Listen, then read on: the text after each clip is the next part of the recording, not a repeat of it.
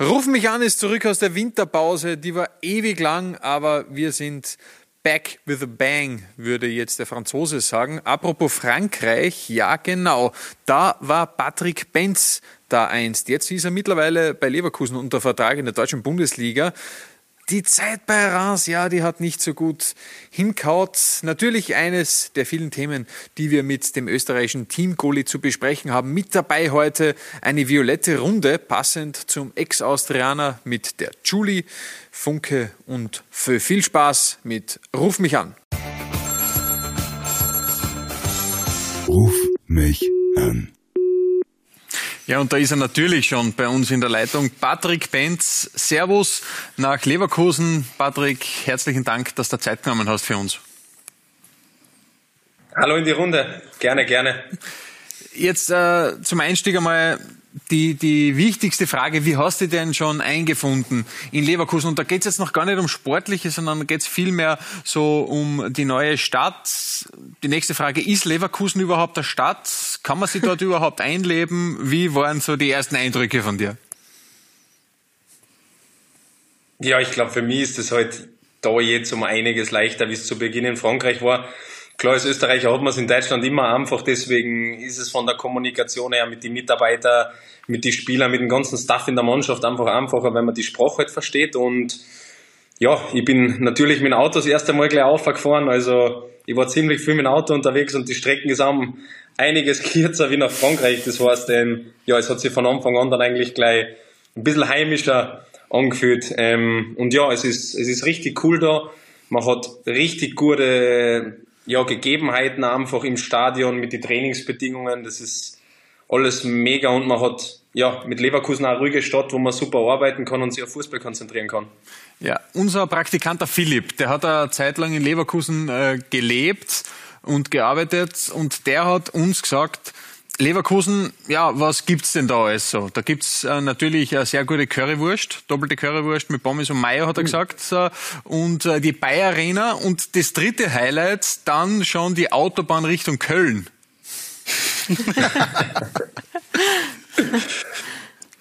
ja, ich muss sagen, ähm, Currywurst habe ich noch nicht probiert jetzt da in meiner Zeit. Wir haben ziemlich viele Spiele gehabt und ziemlich viel Training ähm, und deswegen noch keine Currywurst. Ähm, die Autobahn Richtung Köln und Düsseldorf habe ich auch schon gesehen, zwecks Wohnungssuche, genau.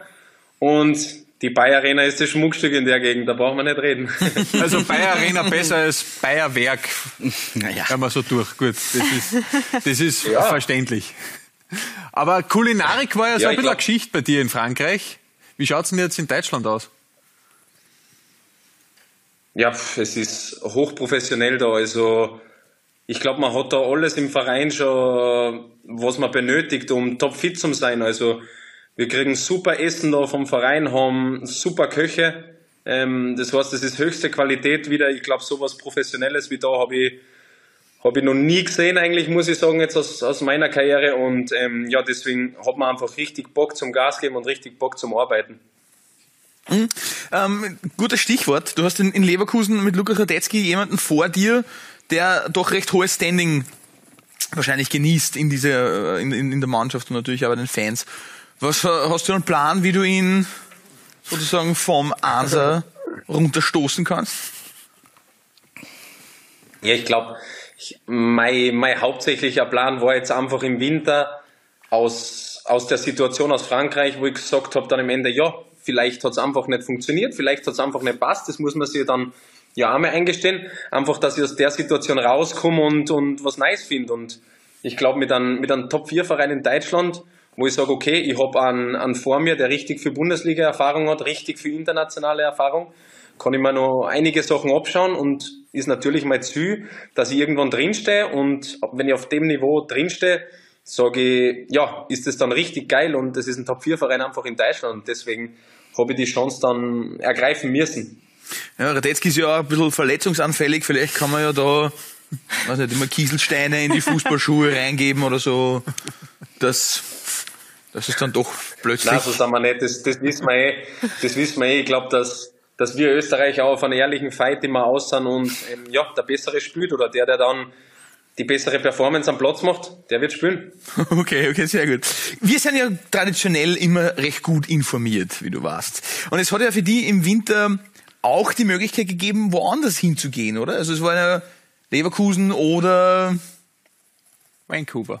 Oder Vancouver, ja, ich möchte. Ja, ja. Ähm, was hat dann, was hat dann schlussendlich die Entscheidung gegen Kanada oder gegen die MLS, ähm, also was, was hat die, was hat die zu dieser Entscheidung dann bewogen?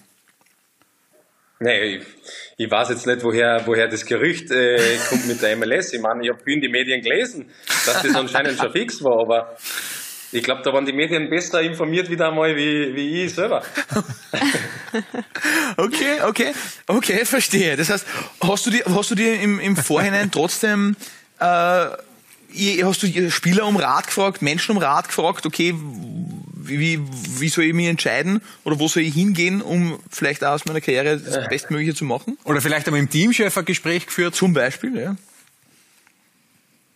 Ja, ich muss sagen, ähm, jetzt gute Anspielung auf den Teamchef. Ich glaube, ähm, der Teamchef ist richtig kommunikativ, was, was seine Spieler betrifft. Also, glaube ich, steht da immer oder sei, sei, ja, sein Hörer liegt immer bereit, wenn irgendein Spieler was braucht, kann man sich immer bei ihm melden und das zeichnet ihm natürlich aus, glaube ich, dass er sehr kommunikativ ist und natürlich habe ich mit ihm, mhm. ähm, Robert muss ich da außerheben auch über die ganzen Sachen geredet, über meine Situation und ihm einfach Bescheid gesagt, wie es aktuell ausschaut bei mir und meine Entscheidung im Endeffekt dann zu Leverkusen habe ich ihm natürlich dann auch mitgeteilt und dann Robert genauso, weil es halt schon wichtige Faktoren sind, wo ich gesagt habe, ja, aus meiner Sicht kehren die natürlich informiert über, über meine oder über meine Situation, über meinen nächsten Transfer dann.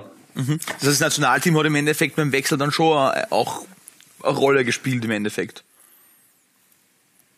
Ja, ich glaube, das Nationalteam ist natürlich immer so ein Ziel von mir, auch dass ich sage, okay, ich will im Nationalteam spielen, aber man, man darf dann nicht seine ganze Karriere jetzt auch auslegen, dass man sagt, jetzt unbedingt im Nationalteam, dann bist du ein Thema. Ich sage, man muss immer dieses Gefühl haben, hey, für die Sache brenne ich jetzt, das will ich machen, Mhm. Auch wenn dann okay, vielleicht das Nationalteam mal kurz in den Hintergrund gerät, aber ich denke jetzt über meine Karriere langfristig und wenn ich sage, ich gehe jetzt zu Leverkusen, will da hundertprozentig mich festsetzen und da irgendwann einmal spielen, dann weiß ich, ich bin auch hoffentlich fürs Nationalteam dann wieder ein Thema und die Trainingsqualität, die wir da haben, tagtäglich ist halt ein Wahnsinn. Also selbst wenn ich mir das Spielersatztraining anschaue, sind da halt, ja, die Qualität ist brutal. Es ist einfach ein Top-Verein da und deswegen habe ich ja, ist mir die Entscheidung nicht einmal schwer gefallen dann im Endeffekt. Aber gab es kein Angebot, wo es geheißen hat, du bist der Einser? Doch, hat es gegeben, ja. Aus ah, MLS? Oder woanders? Durchaus, durchaus möglich, ja, kann sein, ja. kann sein, okay. Gefällt mir, gefällt mir, wie du heute nicht nachlässt. Lass uns trotzdem jetzt, wir wollen dann auch über die Zukunft sprechen, aber lass uns noch ein bisschen in der Vergangenheit bleiben und zwar in der Champagne. Es hat ja nicht so gut hingehauen und ich habe mir vom Präsidenten des Vereins mal ein kleines Zitat herausgesucht. Der hat mal gesagt, der Patrick muss lernen, sein Positionsspiel besser im Griff zu haben und sein Spielverständnis sowie seine Kommunikation mit den Vorderleuten zu verbessern. Jetzt hast du schon gesagt, Vorderleute ganz klar, andere Sprache, ist nachvollziehbar. Jetzt habe ich dich als Dormann wahrgenommen, der mit einem mit einem Top-Positionsspiel aus der Liga von der Außer weggegangen ist und auch der vom Spielverständnis her für mich und auch für alle anderen Fußballexperten, mit denen ich so rede, eigentlich führend war als Dormann in der österreichischen Liga und jetzt gehst du nach Frankreich und dann sagt der Präsident sowas über dich. Jetzt aus deiner Sicht, was glaubst du, war der Grund dafür, dass du dort nicht wirklich angekommen bist? Also die Sprache wissen wir, alles klar, aber was, was hat der Präsident da gemeint, wie er das gesagt hat? Aus deiner Sicht?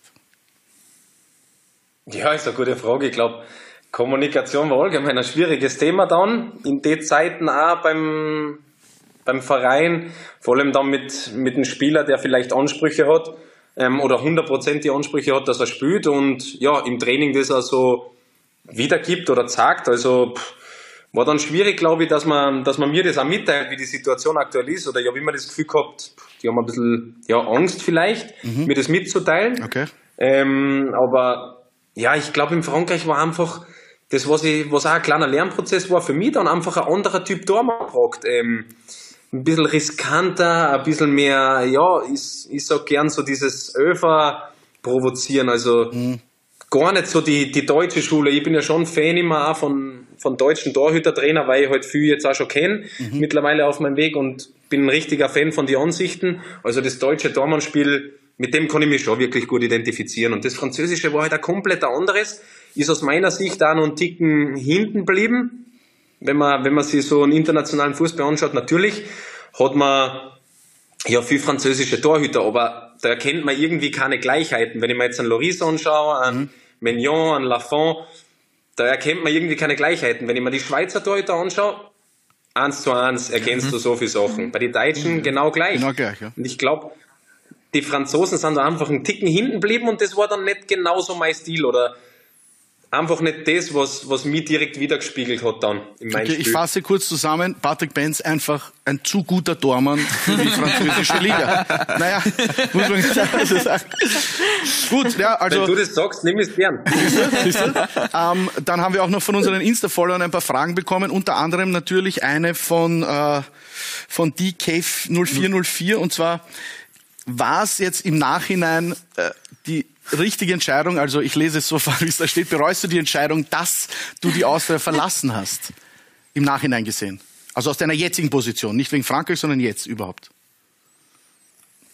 Nein, ich glaube, es, für mich war es damals einfach der perfekte Zeitpunkt, ähm, den Verein zu verlassen mit, einem, mit einer halbwegs stabilen Saison, dass ich sage, wir sind Dritter geworden, haben am Verein die Gruppenphase gesichert, das heißt finanzielle Unterstützung auch wieder. Und dann habe ich mir gedacht, okay, das ist einfach die beste Situation. Und wie man weiß, ist es als österreichischer Torhüter nicht so einfach, dass man, dass man mal wegkommt aus der Liga, dass man einfach einmal das Ausland sieht. Und für mich war das einfach die, die beste Chance, einfach wegzugehen. Und ja, wie man, wie man gesehen hat, hat es dann am Anfang eigentlich okay passt, dann sind wir ein bisschen ins Strudeln gekommen mit den mit die Niederlagen und die Unentschieden. Und dann hat der Trainer schnell dran glauben müssen, leider. Und das war dann eben so eine, so eine Reaktion, wo ich sage, okay, das passiert einmal im internationalen Fußball, da geht das einfach viel schneller und da war da ganz ein anderer Wind. Und ja, ich bin nach wie vor sehr froh, dass ich das damals so gemacht habe, weil es auch wieder vor allem für meine Psyche ein brutaler Test war,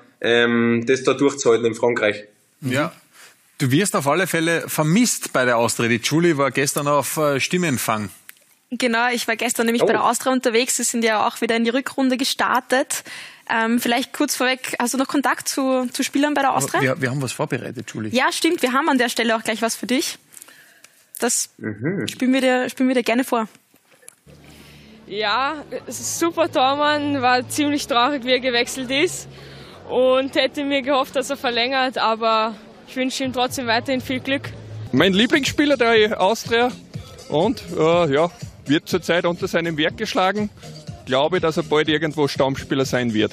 Wann schickst du mal endlich der Leverkusen-Dress? Ich weiß nicht, ob es die richtige Entscheidung war, dass er ins Ausland jetzt schon gegangen ist. Super Goalie! Super Goalie! Habt vom Trainer gehört vorher, gell? Wer, nein, ich weiß das. Sehr schön. Wo spielt Patrick Penz gerade? Im Tor. Ich weiß nicht, wer das ist. Okay. Ja, ich kenne den auch. Passt, danke. also in der jüngeren Generation. Vielleicht, vielleicht solltest du auf TikTok oder so ein ja. bisschen unterwegs sein, damit die dich dann auch noch kennen oder wissen, wo Patrick Penz genau spielt. Aber was man auf jeden Fall raushört, ist, dass sie dich vermissen. Und dazu haben wir auch eine Fanfrage bekommen. Ich gehe nochmal gleich weiter. Ähm, und zwar die Leonie schreibt, ob du ein Comeback, Comeback zur Austria geplant hast. Oder ob du dir das vorstellen könntest, wieder im violetten Dress aufzulaufen.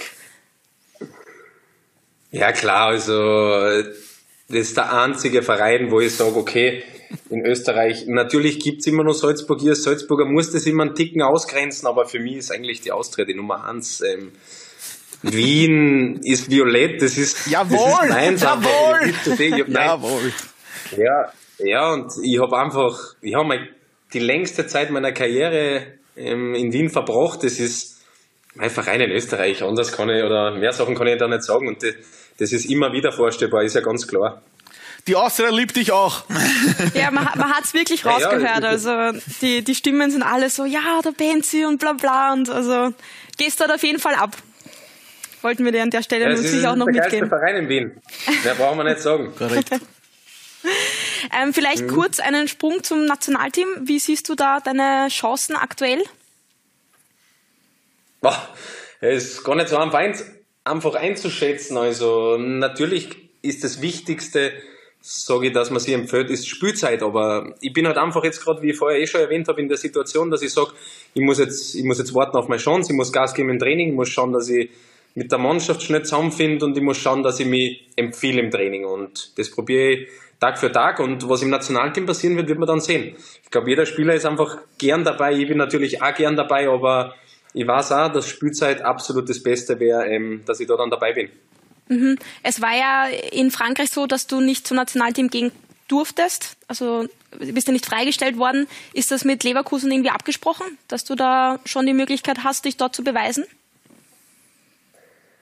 Ja, also in Frankreich war das ja damals das Thema, dass das zwei Freundschaftsspiele waren und das eigentlich genau unseren Urlaub so überschnitten hat, der Lehrgang.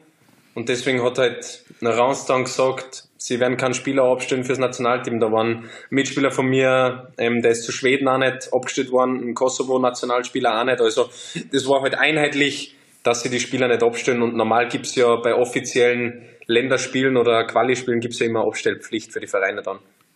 Aber gibt es eigentlich irgendwas Positives, was du mitgenommen hast aus Frankreich? Weil wenn es jetzt sportlich nicht so verlaufen ist, wie du das vielleicht vorgestellt hast, wie du das vielleicht gewünscht hast, was, was sind so die Dinge, wo du sagst, na, das hat sich schon ausgezahlt, dass ich das gemacht habe?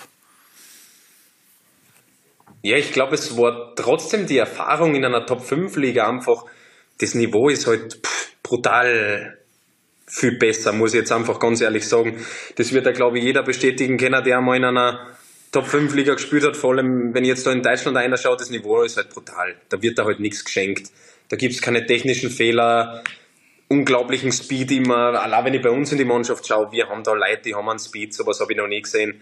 Ähm, und das nimmt man einfach mit, dieses, dieses gute Niveau. Man passt sich da einfach viel schneller an und man muss sich auch schneller weiterentwickeln, dass man im Training dann auch funktioniert und Leistung bringt. Und ich glaube, durch diese hohe Trainingsqualität ähm, habe ich schon richtig viel dann für hier jetzt auch mitgenommen und jede Erfahrung, ja, die man macht, ist es, glaube ich, wert in, in einer Karriere.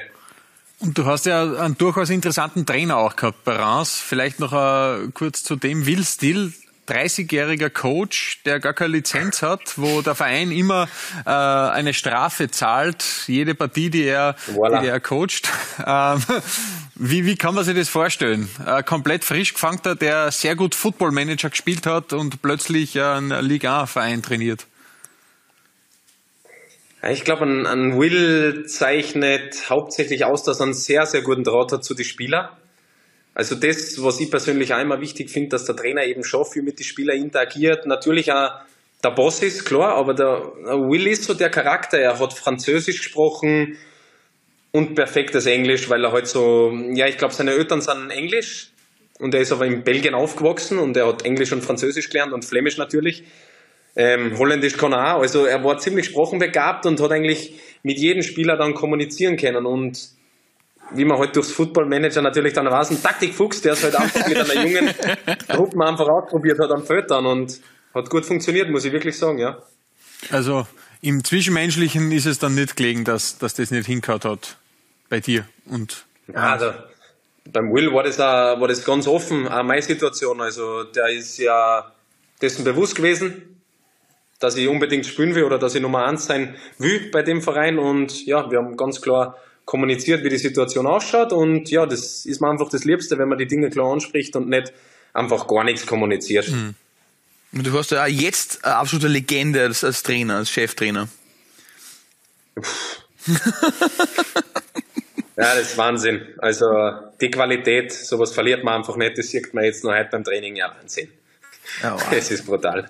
Aber das, das glaube ich, das ist schon eine Erfahrung, die, wenn unter Xabi Alonso würde ich auch gern auch sagen. Ich habe auf jeden Fall noch eine ganz wichtige ja. Frage, die natürlich äh, gestellt werden muss. Und zwar, du hast das Ganze mitbekommen um die Trainerentlassung bei der Austria und so weiter und so fort. Und einfach die generelle Frage, wie siehst du es bei der Austria jetzt und wie hast du die Entlassung der Trainer gefunden?